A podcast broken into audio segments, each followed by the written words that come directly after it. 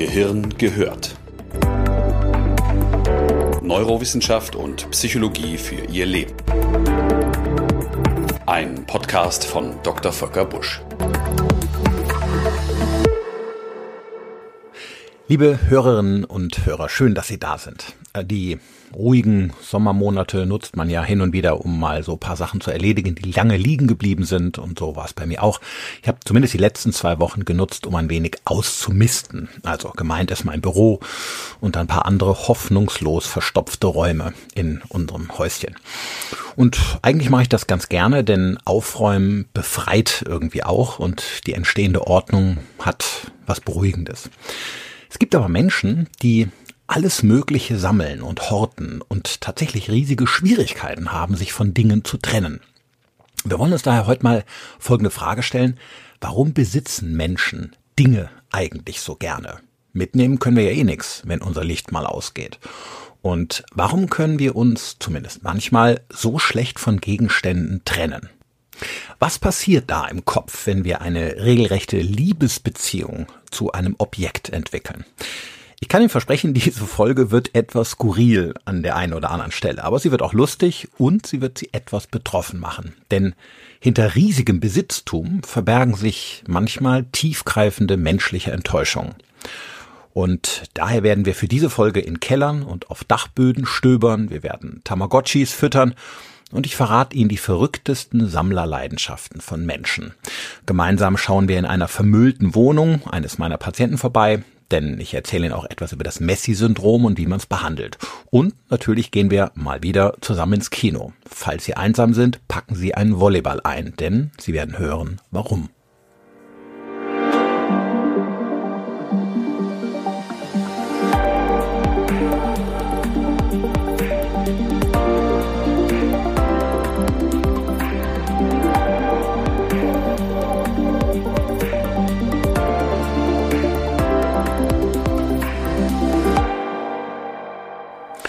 Was unseren persönlichen Besitzstand anbelangt, gilt für die meisten von uns, alles wird im Verlauf des Lebens immer mehr. Nur der nötige Platz dafür wird immer weniger. Schubladen quillen über, Leitsordner bersten auseinander und am Kleiderschrank macht man sich oft minutenlang auf die Suche nach dem letzten freien Bügel. Und wenn man einen neuen, größeren Kleiderschrank kauft, dann ist auch der ruckzuck voll. Selbst ein größeres Haus hat irgendwann zu wenig Stauraum. Die Platznot bleibt. Sie verschiebt sich immer nur auf ein höheres Niveau. Kennen Sie das? Wenn ich mir vorstelle, im Rahmen eines Wohnungsumzugs irgendwann mal alleine nur meine unzähligen Bücher in Kisten zu verpacken und die Treppen runterzutragen, bekomme ich mental schon einen Bandscheibenvorfall. Als Student bin ich noch mit zwei Kisten umgezogen. Heute ist es ein fetter LKW oder zwei. Laut Statistischem Bundesamt besitzt der gemeine Deutsche heutzutage bis zu 10.000 Dingen. In den 50er Jahren waren es gerade mal 180. Also eine Steigerung um mehr als das 50-fache. Jetzt besitzen wir nicht nur viel, wir halten auch gerne daran fest. Ein Klient erzählte mir mal von einer typischen Unterhaltung zwischen ihm und seiner Frau während dem Versuch des Ausmistens auf dem Dachboden. Ich habe ihn übrigens gefragt, ob ich die Geschichte hier berichten darf und hoffe, ich habe den Wortlaut halbwegs richtig wiedergegeben. Ihre Diskussion auf dem Dachboden lief wohl wie folgt ab.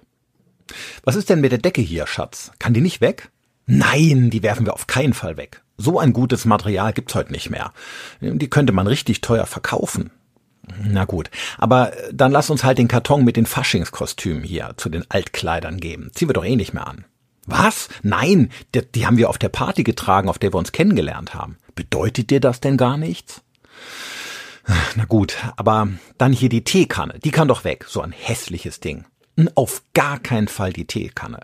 Die können wir unmöglich entsorgen. Das war ein Geschenk von Mutter, bevor sie starb. Ein Familienerbstück. Es war ihr so wichtig, dass das in der Familie blieb. Es ging wohl noch eine Zeit lang hin und her und äh, ich kürze das mal hier ab. Wir haben beide, also mein Klient und ich, bei der Geschichte herzhaft gelacht. Vielleicht, weil man sich trotz der Komik irgendwie, äh, zumindest ansatzweise, wiederfand. Trennungen fallen uns Menschen schwer, manchmal eben auch die von Objekten. Das gilt natürlich nicht für jeden. Unter Ihnen, liebe Hörerinnen und Hörer, sind vermutlich viele, die überhaupt nicht das geringste Problem damit haben, sich von Gegenständen zu trennen. Erst recht die, die sie nicht mehr brauchen. Eiskalt entrümpeln sie vielleicht regelmäßig ihren Keller oder Speicher und verschenken, verkaufen oder entsorgen irgendwelchen Kram. Sie können sich glücklich schätzen, wenn sie zu solchen Exemplaren unserer Spezies gehören. Vermutlich haben sie damit die gesündeste Beziehung zu Dingen, die man haben kann. Hören Sie diesen Podcast aber unbedingt weiter, denn Sie werden erstaunt sein, welche absurden Objektbeziehungen Menschen eingehen können und wozu das im schlimmsten Fall führen kann. Beginnen wir vielleicht mal so. Wir Menschen können eine bemerkenswerte emotionale Bindung zu völlig unbelebten Objekten aufbauen. Und zwar deswegen, weil wir sie beseelen. Das heißt, wir versehen sie mit einem Wesenskern, so wie ein Haustier oder ein Menschen. Und so behandeln wir sie dann auch. Mitunter hegen und pflegen wir Dinge wie lebendige Wesen. Und daher tut es auch entsetzlich weh, wenn sie mal verloren gehen. Ein Beispiel ist das Lieblingskuscheltier ihres kleinen Kindes und die Weltuntergangsszenarien, wenn es mal verloren ging. Erinnern wir uns, meistens war das Stoffding äh, mit der Zeit doch ja, unansehnlich. Es war zerrupft und roch, sagen wir, nicht mehr ganz frisch. Aber es war unersetzlich, weil es eben persönlich war. Und war das ranzige Etwas plötzlich weg, hing der ganze kindliche Organismus schief. Ich erinnere mich noch an stundenlange Nacht- und Nebelsuchaktionen mit meiner Frau, um unsere plärrenden Tochter ihr ausgesprochen hässliches Stofftier wieder zu besorgen. Meine Frau hatte übrigens mal in weiser Voraussicht zwei völlig identische Exemplare von dem gleichen Tier gekauft um unserer Tochter für den Verlustfall schnell eine Kopie unterjubeln zu können. Aber meine Tochter ist ja nicht doof. Sie erkannte das Plagiat nur nach wenigen Sekunden. Und dann war aber richtig was los. Auch der millionenfache Verkauf der Tamagotchis in den 90er Jahren ist Ausdruck dieser menschlichen Neigung zu Objekten Beziehungen aufzubauen. Tamagotchis, für die, die sie vielleicht nicht mehr kennen, waren virtuelle Küken auf einem elektronischen Gerät, das ein bisschen aussah wie ein Ei. Und dieses Gerät schleppte man die ganze Zeit mit sich rum und betreute ein solches Küken vom Schlüpfen an, über das komplette Leben. Man musste es versorgen, füttern, betüteln und das praktisch komplette künstliche Leben begleiten. Falls man seine Pflege für das Tamagotchi vernachlässigte, starb das elektronische Vieh. Es gab in Japan, kein Witz, telefonische Seelsorge-Hotlines für trauernde Besitzer, die über den Verlust ihres Tamagotchis nicht hinweggekommen waren. So viel zu Objektliebe des Menschen.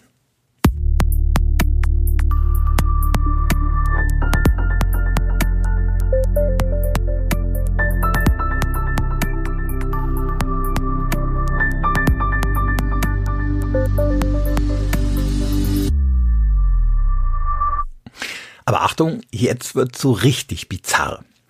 Können Sie sich vorstellen, dass Sie auch zu einem simplen Dreieck eine Beziehung aufbauen können? Ja, das geht. Und wie?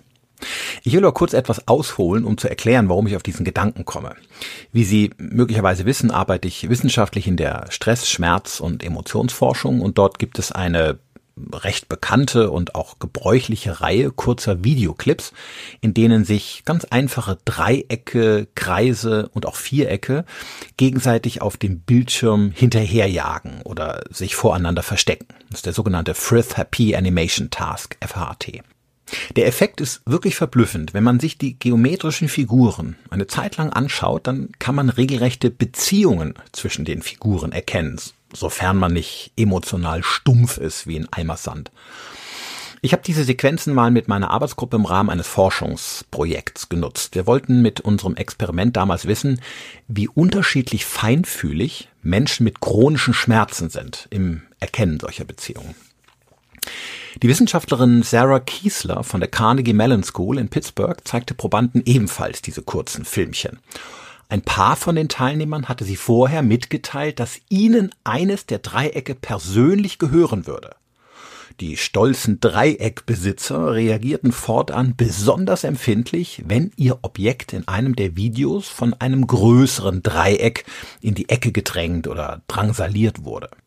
Sie hatten also nach nur wenigen Minuten eine Beziehung zu einem Dreieck aufgebaut und fühlten sich ihm nahe. Wir bauen also nicht nur Beziehungen zu Objekten auf, sie bekommen überdies auch eine ganz besondere Bedeutung, wenn sie uns gehören. Diesen Umstand nennt man Besitztumseffekt. Das gilt für ganz einfache Gegenstände des Alltags wie Kugelschreiber oder Kaffeetassen. Gehören sie uns, gewinnen sie subjektiv an enormem Wert. In einem cleveren Experiment einer Arbeitsgruppe der Illinois University zeigte sich, je länger man einen Gegenstand persönlich besaß und diesen immer mal wieder nutzte oder auch nur schlichtweg berührte, desto mehr war man bei einer anschließenden Versteigerung bereit für ihn zu zahlen. Völlig egal, wie banal der Gegenstand war. Die Besitzdauer spielte für das Geld, was man zu zahlen bereit war, eine größere Rolle als sein objektiver Wert. Und genau deswegen verstauen wir auch so gerne im Grunde genommen völlig unbedeutende Dinge auf dem Dachboden, wenn Sie sich nochmal an den Ehedisput von eben zurückerinnern. Mit jedem Jahr wird unsere Bindung an den Besitz stärker und die Trennung fällt umso schwerer. Wenn die Sachen dann sicher irgendwo verräumt sind, nimmt die Intensität unserer Liebesbeziehung durchaus zunächst mal wieder etwas ab. So nach dem Motto aus dem Auge, aus dem Sinn. Typisch Fernbeziehung halt. Aber sobald wir uns entschließen, den Dachboden mal zu entrümpeln und irgendetwas von den Dingen wegzuwerfen, dann schlagen die Liebesgefühle wieder durch. Und man hütet und hortet, bis sich im wahrsten Wortsinne die Dachbodenbalken biegen.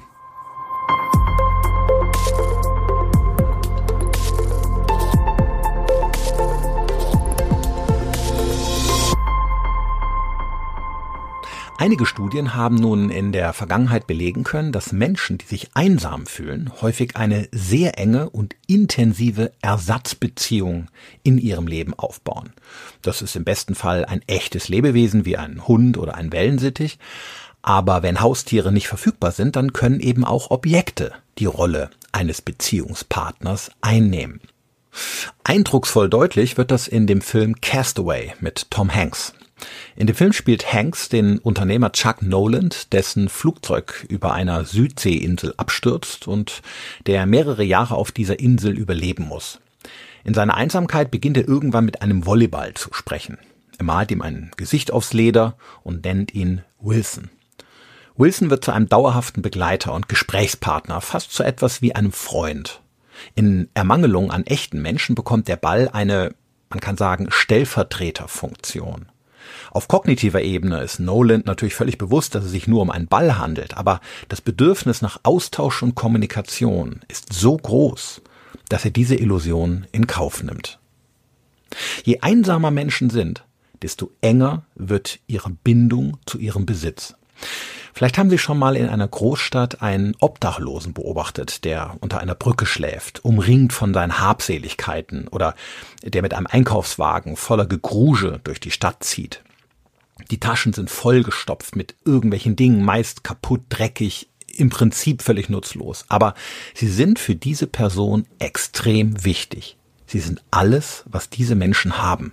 Sie bedeuten ihnen etwas. Sie haben eine Beziehung zu ihnen. Dinge können regelrecht auf diese Weise zum Teil eines Menschen werden. Denn unser Selbstgefühl beschränkt sich nicht nur auf Geist und Körper, es umfasst eben auch die Umwelt, also was uns als Besitz umgibt. Dinge gehören zum sogenannten erweiterten Selbst, wie es der Psychologe William James vor vielen Jahren mal nannte.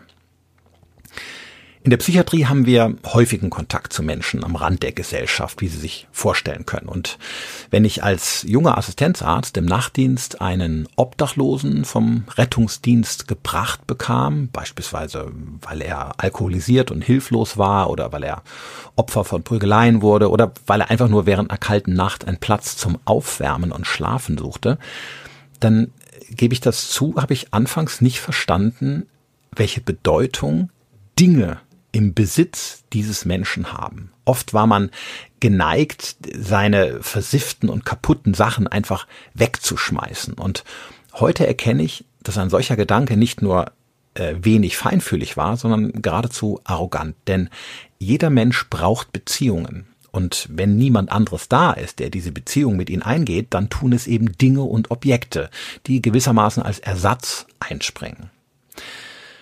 Jetzt werden Sie möglicherweise sagen, mich trifft das nicht. Ich wohne in einer hübschen Reihenhaussiedlung, kenne so viele Leute, bin über WhatsApp ähm, mit so vielen Menschen verbunden. Ich brauche keine Objekte.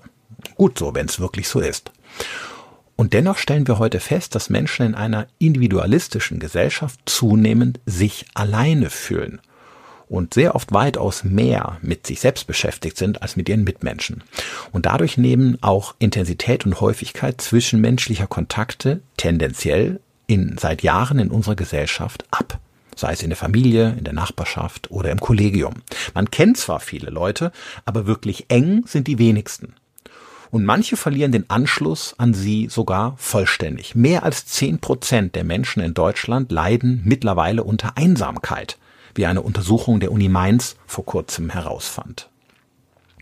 Möglicherweise besitzen viele Menschen genau deswegen auch heute eine mitunter irritierend enge Beziehung zu Dingen. Eine Umfrage vor einigen Jahren unter jungen Menschen in Deutschland ergab, 57 Prozent der Befragten würden eher auf den aktuellen Partner verzichten als auf das eigene Smartphone. Das Ergebnis lässt natürlich erstmal auflachen, aber irgendwie stimmt es auch ein bisschen nachdenklich. Erleben wir Dinge heute tatsächlich verlässlicher als unsere Mitmenschen? Können wir Objekten eher vertrauen als einander? Und nimmt die Beziehungsquantität vielleicht auch deswegen wieder zu, weil die Beziehungsqualität in unserer Gesellschaft abnimmt? Leider gilt genau das wissenschaftlich mittlerweile als belegt. Zwischenmenschliche Enttäuschungen, unsicher erlebte Bindungen und ein allgemeiner Vertrauensmangel in seine Mitmenschen können eine Rolle spielen bei ungewöhnlich starker Objektliebe. Studien haben gezeigt, dass menschliche Verbindungen seit Jahren als zunehmend unsicher erlebt werden. So stellten Forscher beispielsweise der Ann Arbor University in Michigan vor wenigen Jahren anhand von 25.000 Menschen fest, dass die Bindungssicherheit abnimmt.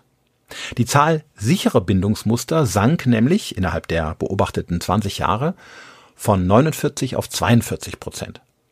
Und die Anzahl der unsicher gebundenen Menschen stieg im selben Zeitraum von 11 Prozent auf knapp 19 Prozent. Wo Vertrauen und Bindungssicherheit zwischen Menschen verloren geht, kann sich nun gewissermaßen als Ersatz auch eine enge Bindung zwischen Menschen und Objekten entwickeln. Denn wenn man sich immer wieder von Mitmenschen enttäuscht fühlt, sucht man irgendwann eben Trost in seinem Besitz, in seinem Hab und Gut. Das kann das Motorrad sein, das einem plötzlich wichtiger wird als alles andere im Leben. Die Plattensammlung, die man hegt und pflegt, oder der Garten, den man gralsartig verehrt. Für solche Dinge gilt, im Gegensatz zu echten Menschen, wir können sie für einen festen Preis erwerben oder verdienen. Und die Dinge verlassen uns nicht, sie bleiben uns treu. Wir können sie wegschließen und, wenn wir wollen, immer wieder auf sie zurückgreifen. Alles zusammen macht Gegenstände für besonders enttäuschte Menschen somit gefühlt verlässlicher als ihre Mitmenschen, so traurig der Umstand ist. Eine besonders eindrucksvolle und gleichzeitig tief traurige Geschichte in diesem Zusammenhang ist der Fall des US-amerikanischen Ölmagnaten John Paul Getty, der lange Zeit als der reichste Mann der Welt galt. Vielleicht kennen Sie seine Geschichte. Es gibt übrigens auch hier einen sehr sehenswerten Film äh, über seine über seinen Lebensweg. Als sein Enkel im Jahr 1973 in Italien entführt wurde, weigerte sich Getty, das Lösegeld von drei Millionen Dollar zu bezahlen, weil er schlichtweg zu geizig war.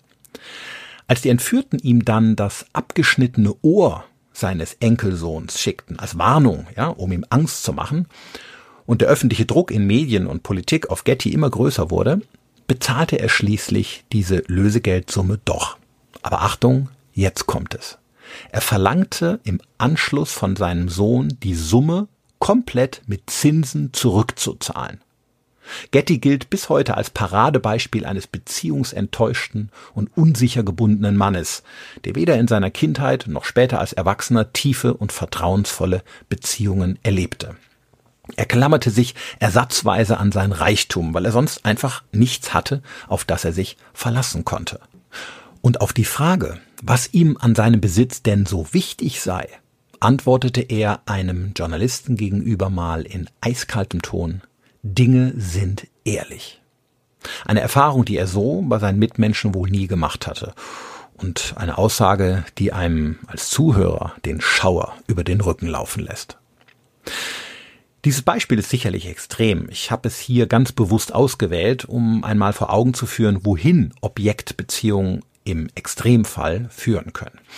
Und dennoch besteht die Tendenz zu einer solchen Entwicklung im Prinzip bei uns allen.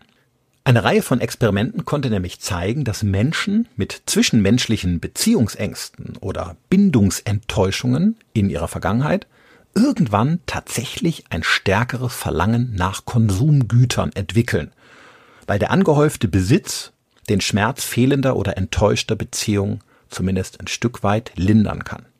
Vielleicht gehen deswegen Menschen auch so gerne shoppen, wenn sie wegen ihrer Kollegen gefrustet sind oder von ihren Freunden enttäuscht wurden. Wenn ich das nächste Mal in einem H&M stehe, dann nehme ich den Menschen neben mir oder den mit den vollsten Einkaufstüten einfach mal in den Arm.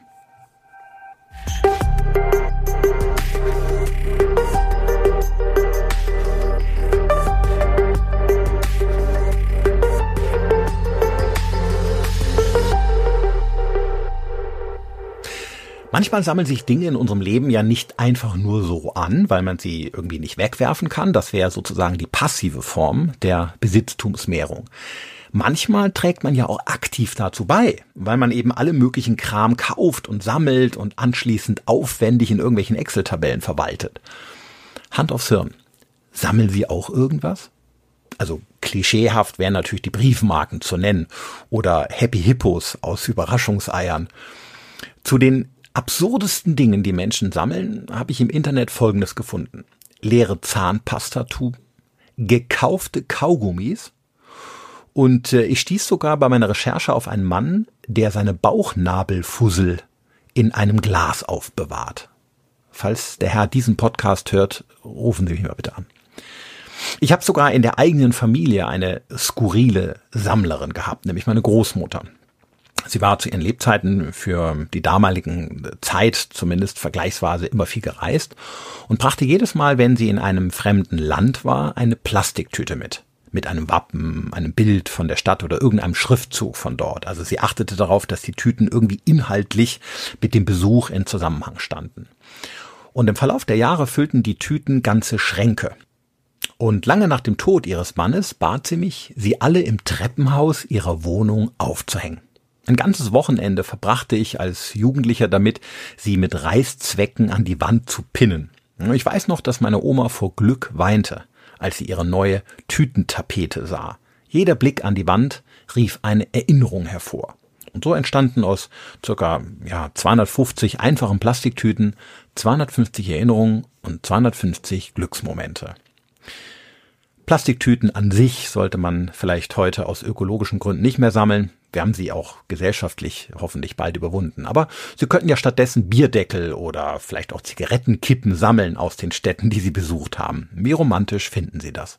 Und Sie können mich auch gerne anrufen, wenn ich sie Ihnen aufhängen soll. Ich komme vorbei und dübel Ihnen alles fein säuberlich an die Wand. Ich habe da viel Übung mit. Aber wie immer ist natürlich alles eine Sache der Dosis. Bei manchen Menschen ist die emotionale Bindung zu ihrem gesammelten Besitz so eng, dass sie nicht aufhören können, immer mehr anzuhäufen.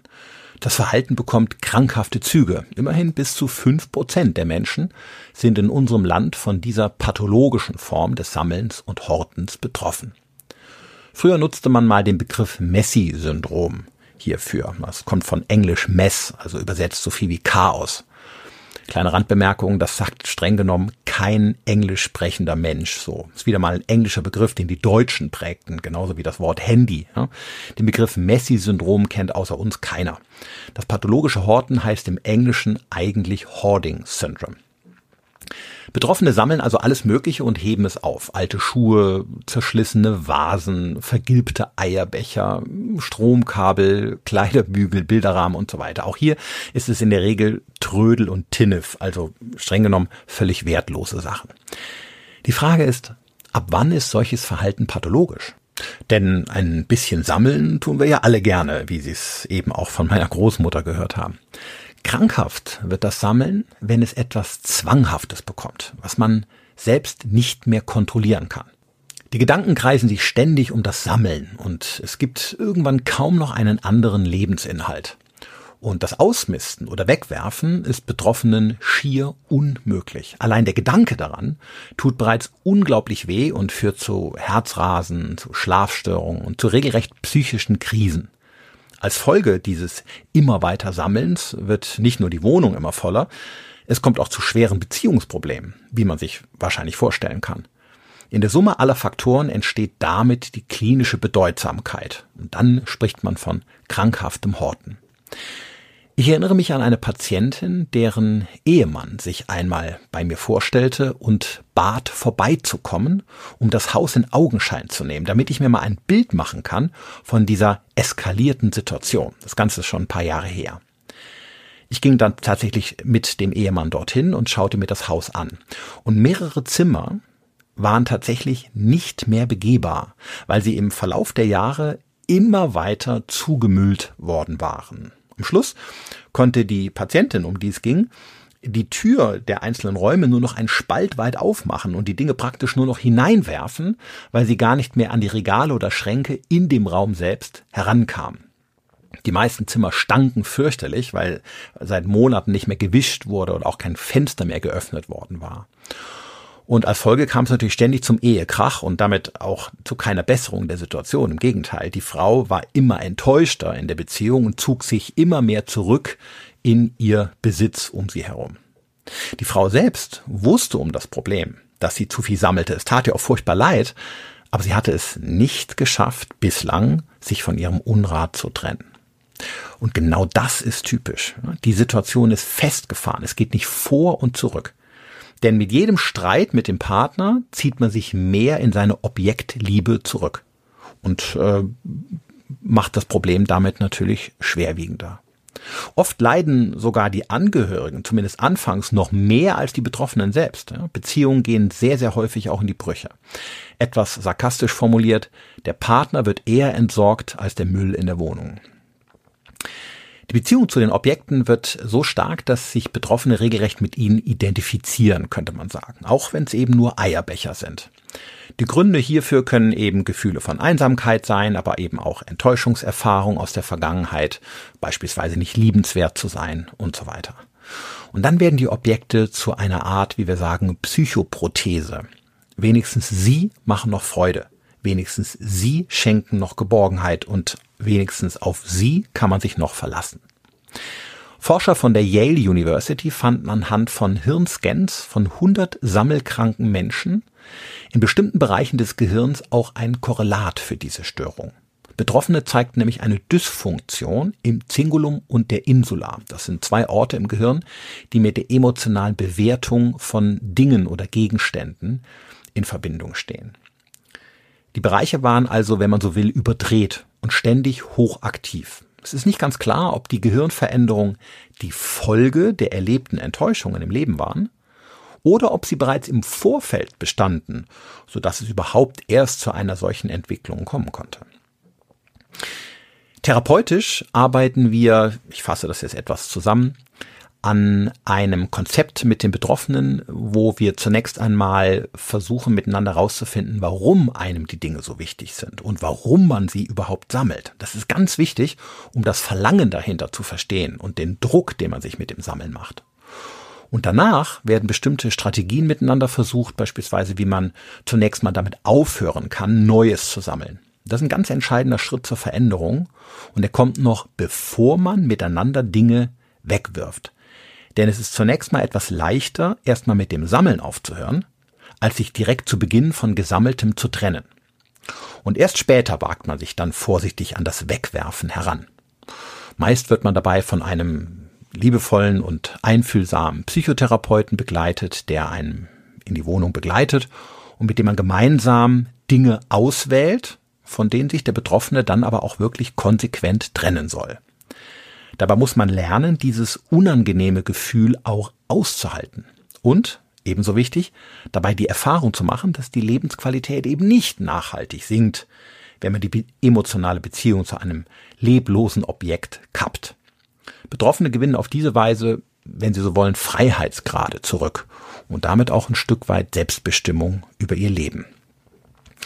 Das pathologische Horten kommt übrigens selten allein, sondern tritt sehr häufig in Verbindung mit anderen psychischen Erkrankungen auf, also beispielsweise eine andere Zwangsstörung, aber auch Depression oder Angsterkrankungen.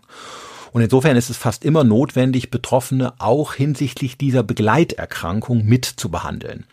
Wenn man beispielsweise die Stimmung ausgleicht oder die Ängste reduzieren kann, dann gelingt die spezifische Therapie des Sammelns und Hortens meist ungleich besser.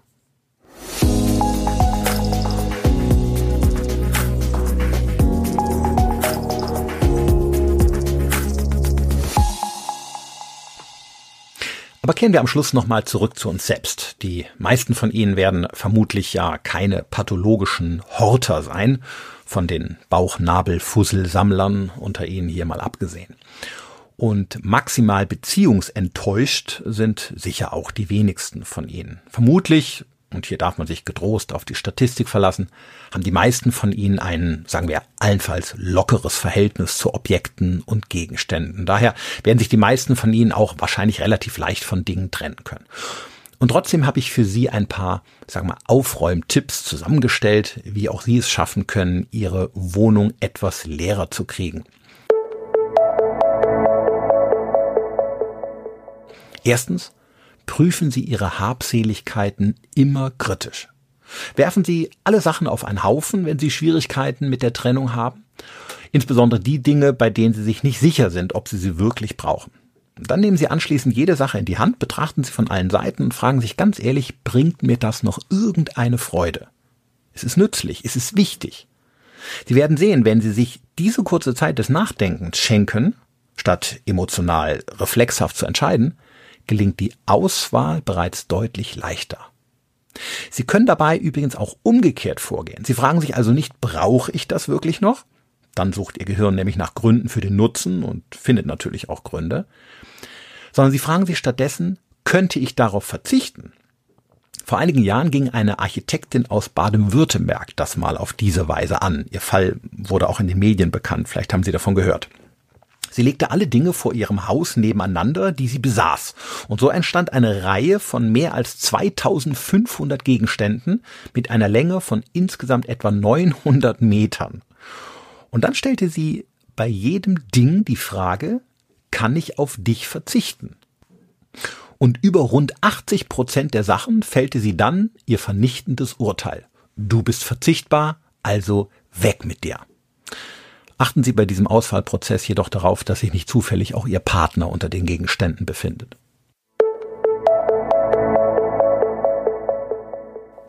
Zweitens, falls Sie sich bei manchen Sachen nicht sicher sind oder sich nicht sofort entscheiden möchten, dann geben Sie den Dingen Ihre sogenannte letzte Chance. Das Objekt bekommt also, wenn Sie so wollen, eine Art Galgenfrist, sagen wir von einem halben Jahr. Und in dieser Zeit muss es sich bewähren. Das heißt, es muss nützlich werden. Nach dem halben Jahr prüfen Sie es erneut. Hat es Ihnen genutzt oder war es ein Irrglaube? Spätestens dann weg damit. Und wenn immer noch ein Restgefühl von Liebe spürbar ist, dann machen Sie ein Foto. Das ist ernst gemeint. Sie können den Trennungsschmerz nämlich abmildern, indem Sie ein Foto von dem Gegenstand machen, bevor Sie sich von ihm trennen. In einer gemeinsamen Studie aus Pennsylvania, Texas und Ohio ließen Wissenschaftler, Studenten einen Teil ihres Hab und Guts an eine gemeinnützige Organisation spenden. Diejenigen, die vorher Bilder von den Dingen gemacht hatten, konnten sich danach von deutlich mehr Gegenständen trennen als eine Kontrollgruppe, die keine Fotos im Vorfeld geschossen hatte. Bilder helfen wahrscheinlich, die positiven Gefühle an das Objekt irgendwie zu konservieren, festzuhalten, wodurch die Bindung zu dem Gegenstand etwas an Kraft verliert. Die Trennung fällt dann leichter. Der dritte und wahrscheinlich schönste Tipp kommt natürlich am Schluss. Wie sollte es auch anders sein? Tauschen Sie ein paar Ihrer Dinge gegen Beziehung. Verkaufen Sie also ein paar Sachen, die Sie nicht mehr brauchen, auf die Sie verzichten können, sagen wir auf dem Trödelmarkt oder bei eBay. Und jetzt kommt der entscheidende Teil. Von dem Geld machen Sie einen Grillabend oder laden ein paar Freunde ins Theater ein. Auf diese Weise schaffen Sie etwas, was viel wertvoller ist als alle Dinge in Ihren Kisten und Schubladen zusammen. Gemeinsame Erlebnisse mit geliebten Menschen. Die Freude, die wir dabei empfinden, hält übrigens besonders lange an. In einem Experiment der University of British Columbia durften Probanden für 20 Dollar einen Gegenstand kaufen oder das Geld lieber in ein Erlebnis investieren. Unmittelbar nachdem sie das Geld für eine der beiden Dinge ausgegeben hatten, war das Glücksgefühl zwischen beiden Optionen noch relativ ähnlich. Allerdings war die Freude über den Gegenstand nach vier Wochen komplett verflogen. Die Freude über das gemeinsame Erlebnis hielt dagegen weitaus länger an.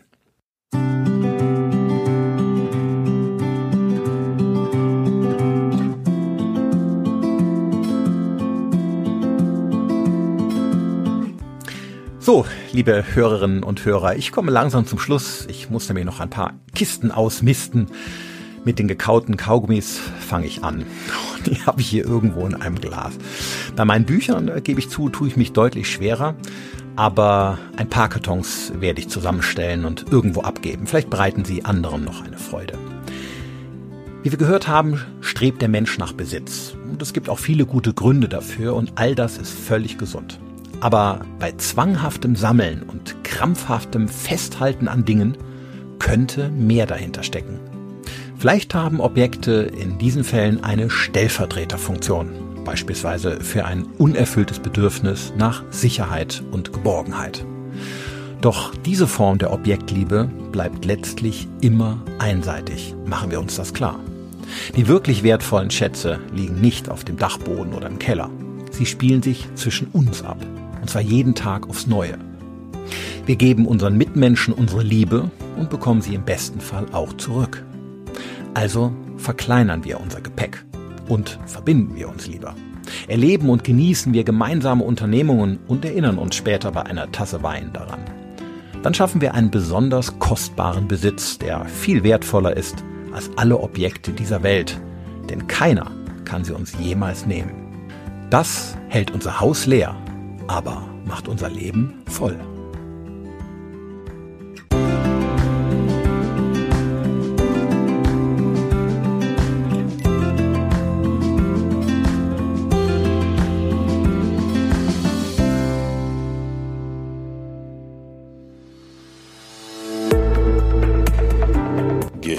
Gehört. Weitere Informationen auf www.drvolkerbusch.de